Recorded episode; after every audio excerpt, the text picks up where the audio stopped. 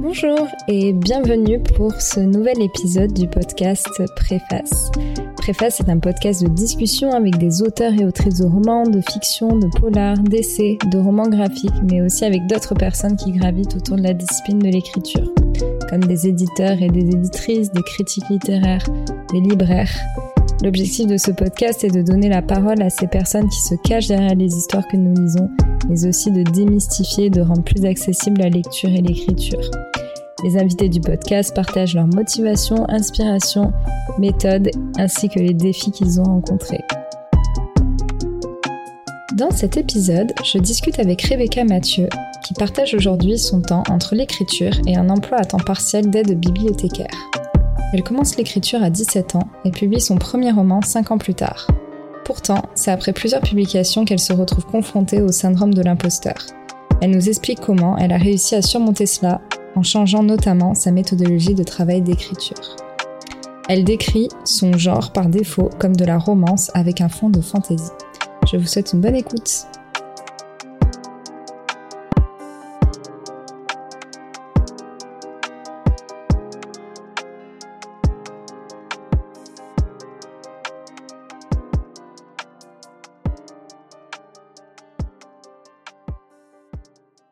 Bah, bienvenue euh, sur le podcast donc Préface. Merci beaucoup d'avoir accepté euh, mon invitation à participer.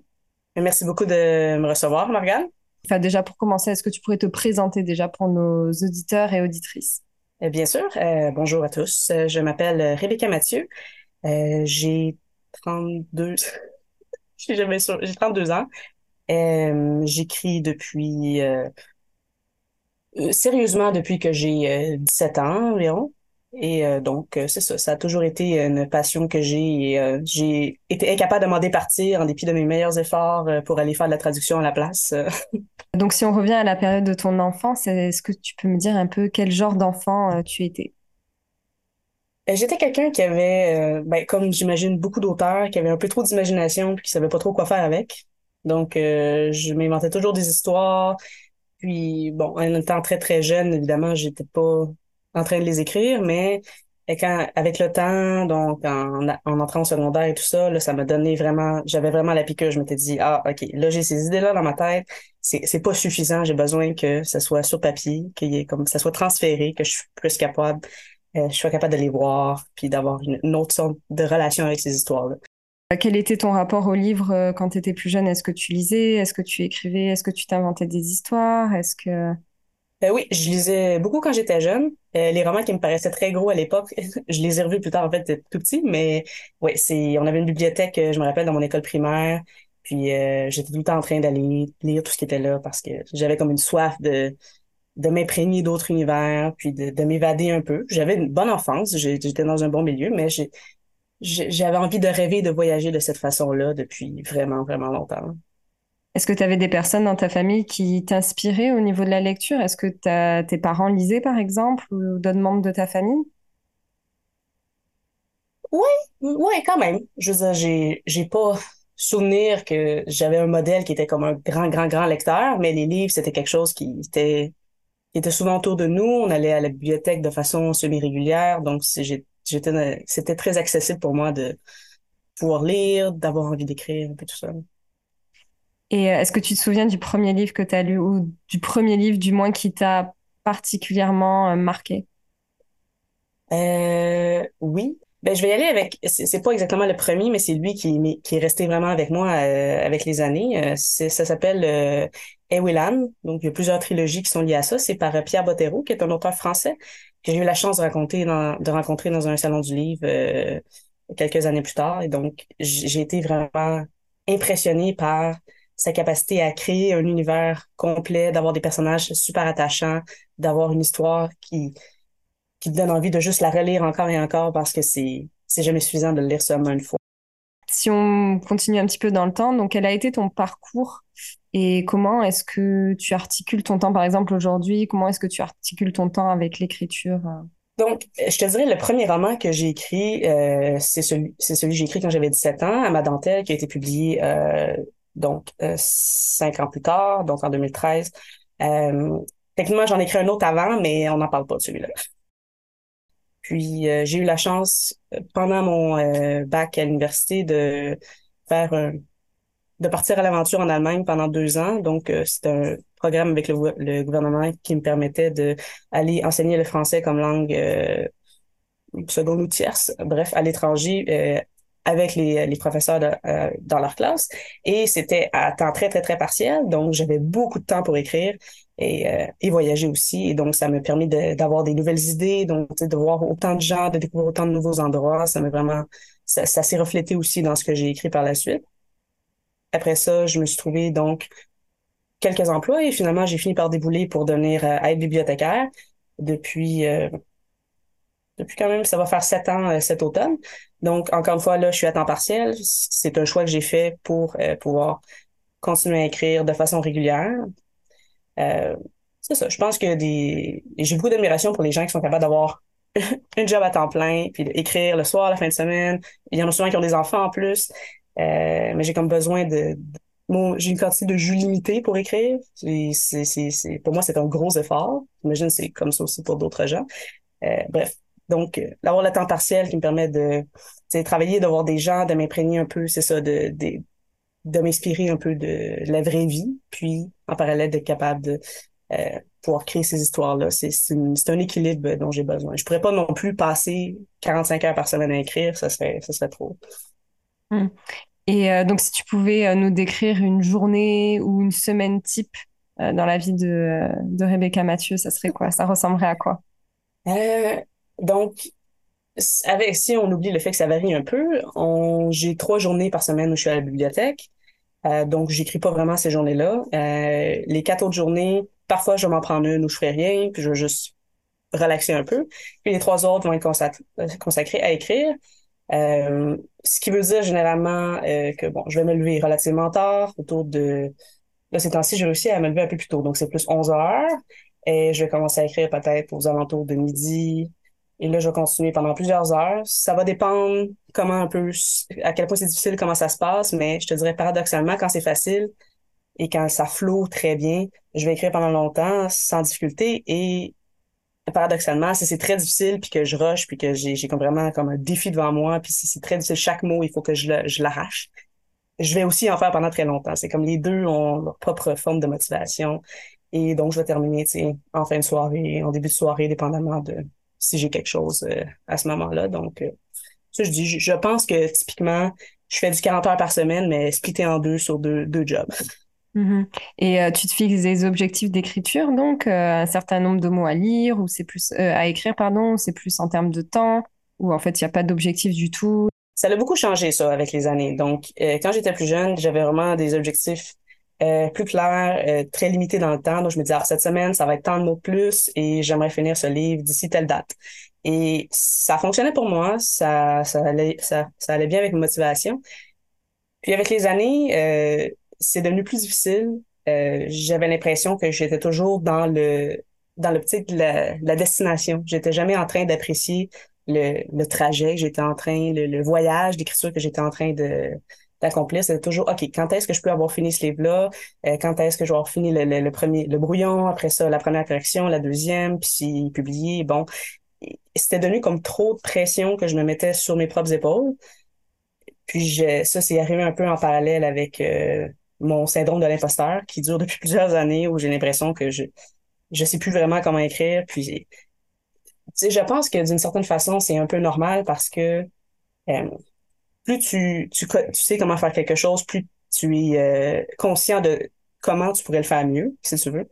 Euh, donc, j'apprends petit à petit à, mieux vivre avec euh, avec tout le temps ce doute constant qui dit ah mais oui mais tu sais ça pourrait être mieux puis tu sais tu pourrais le faire d'une meilleure manière et c'est un peu à cause de ça de ce syndrome de l'imposteur là qui me suit à la trace que je me suis mis un peu à avoir un objectif de qui, qui est ni exactement dans le temps, ni exactement en mots, même si j'en ai de très vagues. Je me dis, dans 20 ans, mettons, je vais en avoir 10 de plus, euh, qui est seulement de travailler un certain nombre d'heures, qui peut varier un peu, puis d'être un peu satisfaite de ce que je fais, qui, que, ce que j'avais un peu perdu.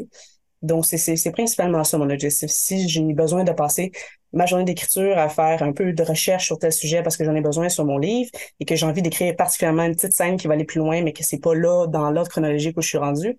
Mais c'est plus là-dessus que je vais me concentrer maintenant parce que j'avais l'impression d'avoir beaucoup perdu un peu ma, flamme qui me poussait de l'avant. Puis j'avais tellement tous ces doutes-là qui me traînaient comme des, des petits boulets par en arrière. Là, j'avais comme fallait que je fasse un gros changement dans ma manière dont j'abordais ma passion si je voulais pas la perdre. C'est pour ça que maintenant je suis un peu, peu plus dans la politique de la relaxation et de prendre ça euh, sans, sans pression sur moi-même surtout. Que je me, je me demande comment en fait du départ tu n'avais pas le syndrome de l'imposteur et que après au fur et à mesure tu t'es mis à l'avoir en fait. Euh, donc je trouve que ce qui peut être paradoxal parce que généralement les auteurs ils l'ont peut-être plus au début en se disant mais c'est pas bon et puis quand c'est publié ben ils se disent ben en fait finalement je suis capable alors que toi ça a été plutôt l'inverse. Ça a été au début tu te posais pas vraiment la question. Et puis finalement c'est après que tu te dis mais en fait euh, malgré le fait que j'arrive à, à être publié ben je me trouve pas pas à la hauteur. Ouais, euh, c'est, c'est, vraiment après plusieurs années euh, d'avoir écrit, après avoir plusieurs livres de publier, qu'à un moment donné, j'ai réalisé que, ouais, mais en fait, je trouve que peut-être j'étais moins confiante en mes idées, en mes capacités de les, euh, les articuler correctement, d'avoir un livre intéressant qui interpellait les gens. Euh, faut dire que j'ai jamais vraiment débloqué non plus. Là. Je veux dire, tu mentionnes mon nom, personne me connaît, puis c'est, c'est quelque chose avec lequel je vis bien parce que j'ai jamais eu d'attente à ce niveau-là. Pour moi, le plus important, ça a toujours été d'écrire justement, de prendre les idées qui sont dans ma tête, les transposer, parce que j'ai juste cette espèce de, de, gratouillement mental où je peux juste pas arrêter d'y penser, puis ça a besoin d'exister sur papier.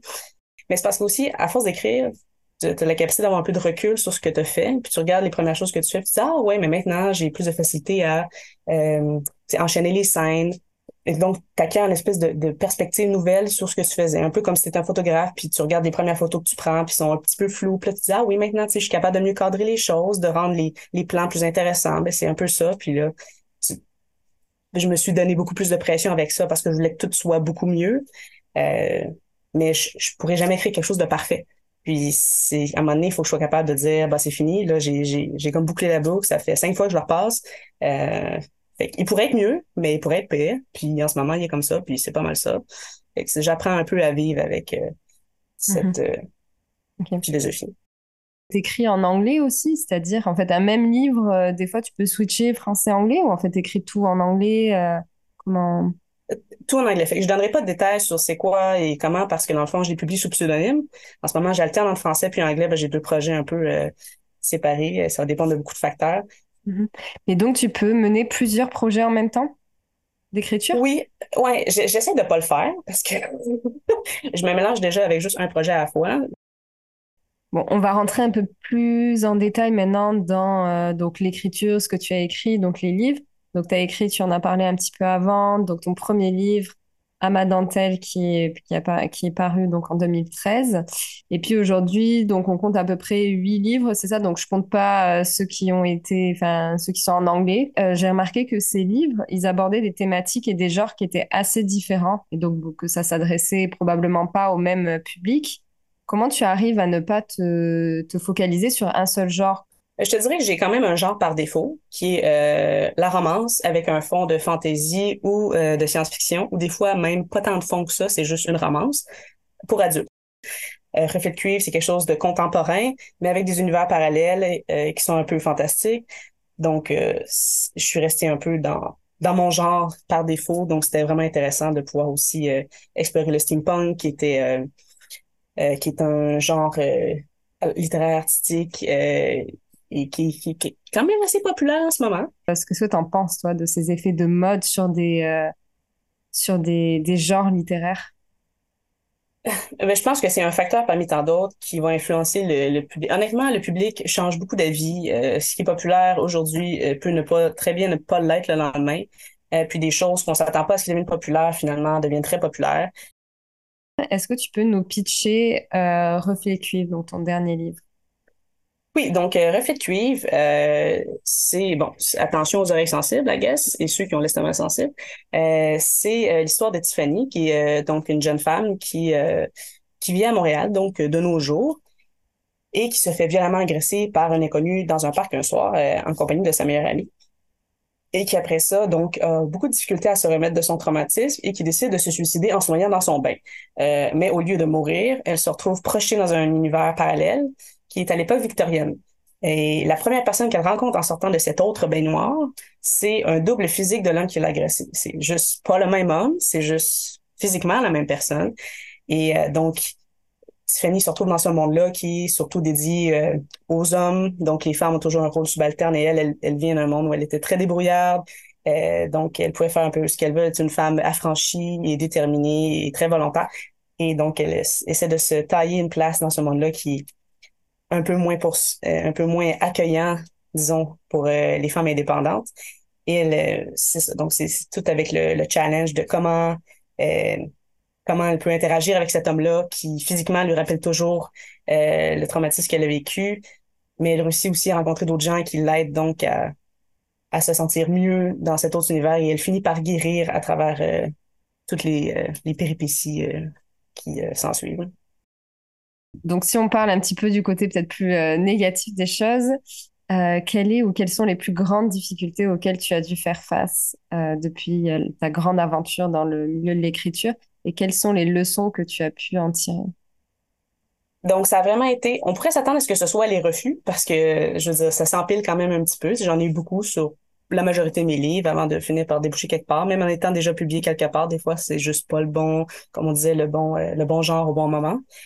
Euh, ça a vraiment été la réécriture pour moi. Donc, ça a vraiment été euh, les, les quelques livres que j'avais écrits au complet, que je trouvais bien. Puis là, j'ai réalisé, ah non, finalement, c'est pas très bon. Donc, euh, je prends 100 000 mots aux poubelles, on recommence. Puis ça m'a vraiment, ça m'a vraiment drainé. Ça m'a vraiment enlevé une bonne partie de ma motivation à écrire à ce moment-là.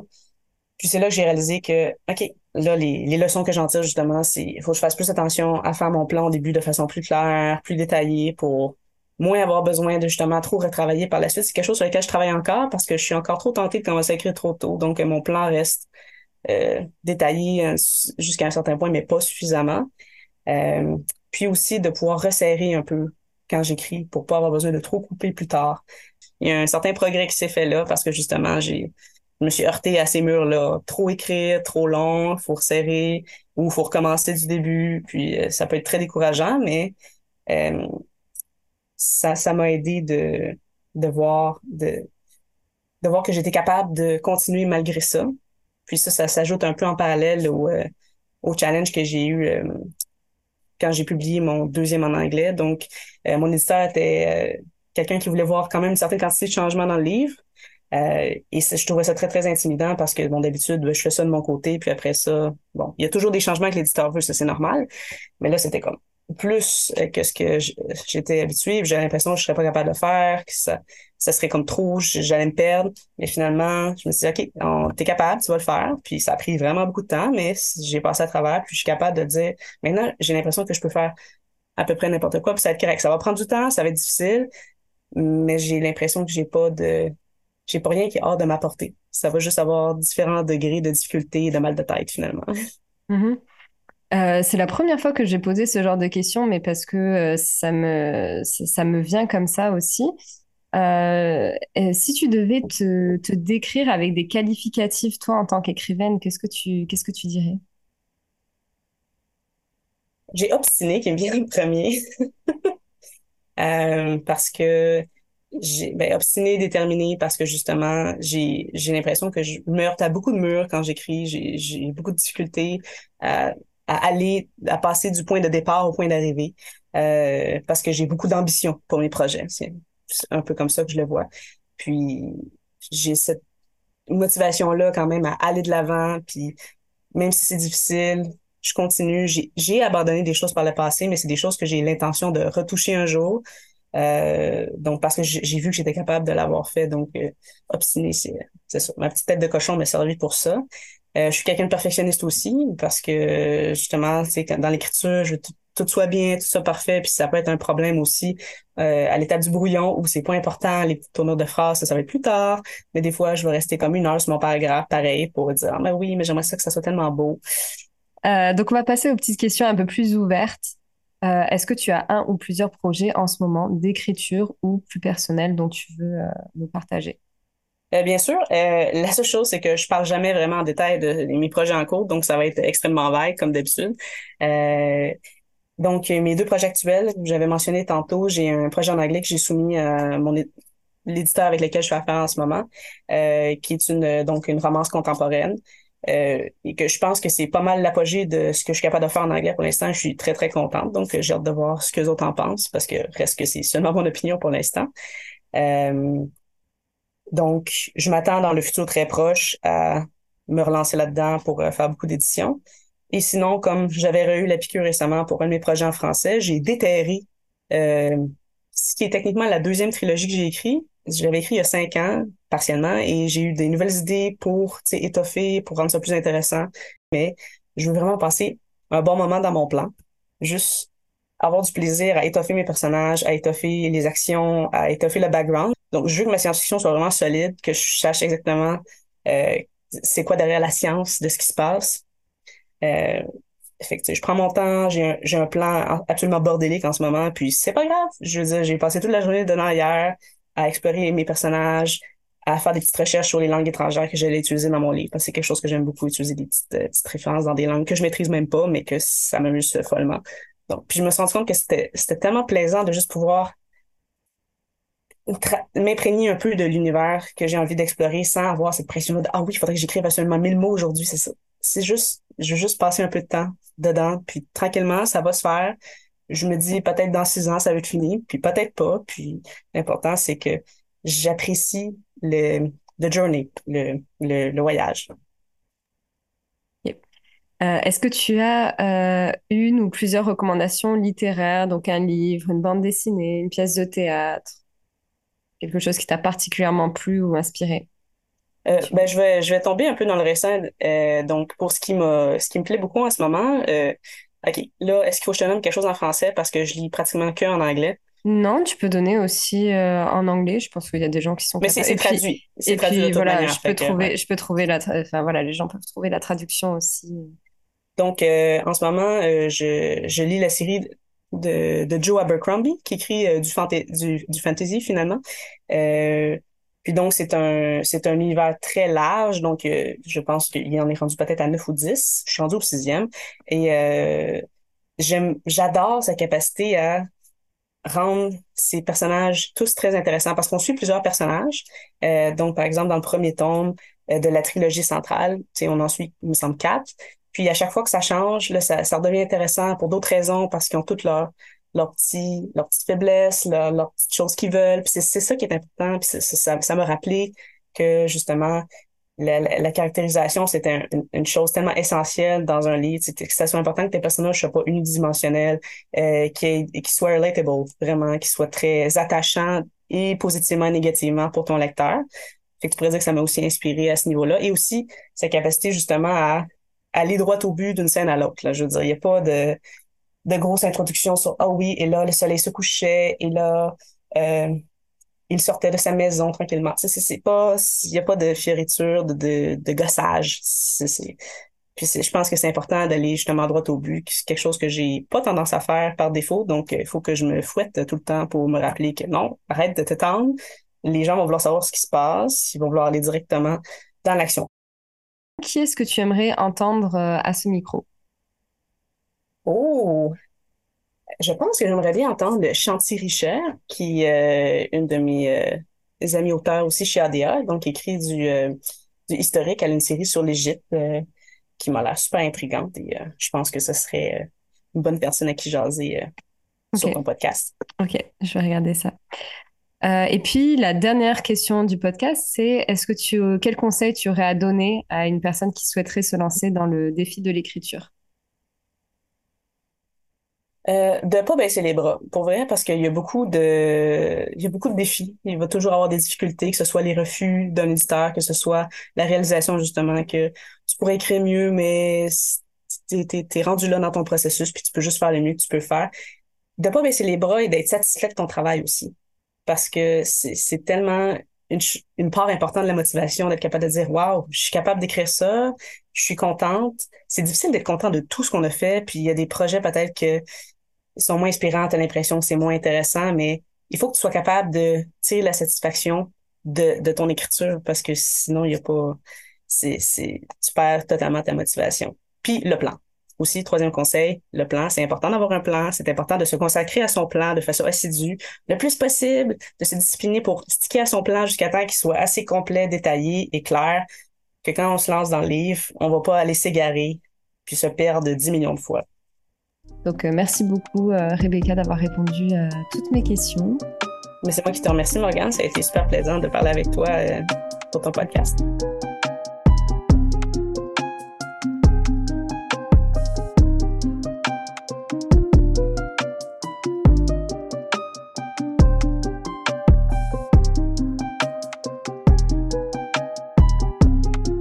Entends ce message, c'est que tu as écouté l'épisode jusqu'au bout et je t'en remercie. J'espère que celui-ci t'a plu et inspiré. N'hésite pas à partager, commenter, noter ou même à me contacter sur Facebook, Instagram ou par email. Tous les liens se trouvent en description du podcast. Je te dis à très bientôt pour un nouvel épisode.